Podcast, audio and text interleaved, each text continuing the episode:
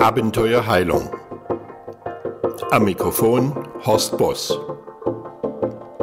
Erinnern Sie sich noch an Anthony Fauci? Er ist Direktor des US-Instituts für Allergie und Infektion. Einige Zeit lang war er der Gesundheitsberater an der Seite von Donald Trump.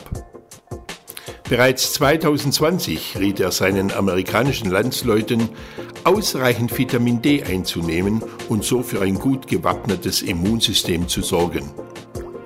Fossi sagte damals wortwörtlich, ein Vitamin D-Mangel hat Auswirkungen auf die Infektanfälligkeit. Er bekräftigte seine Aussage, indem er hinzufügte, auch ich nehme Vitamin D. Und Wissenschaftler wie Professor David Meltzer von der University of Chicago Medicine bestätigten, bei Vitamin D-Gaben sinkt das Risiko für virale Atemwegsinfektionen.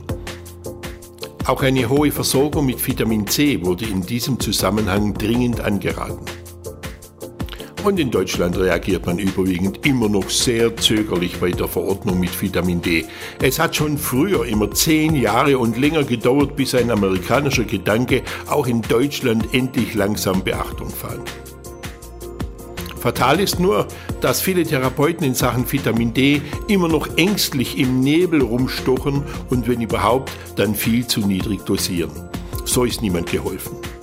Dabei ist die Dosierung so einfach und die positiven Effekte lassen nicht lange auf sich warten. Das war ein neuer Podcast von Abenteuer Heilung. Wenn Ihnen dieser Podcast gefallen hat, dann empfehlen Sie doch einfach weiter. Und jetzt bis bald, wenn es wieder heißt Abenteuer Heilung.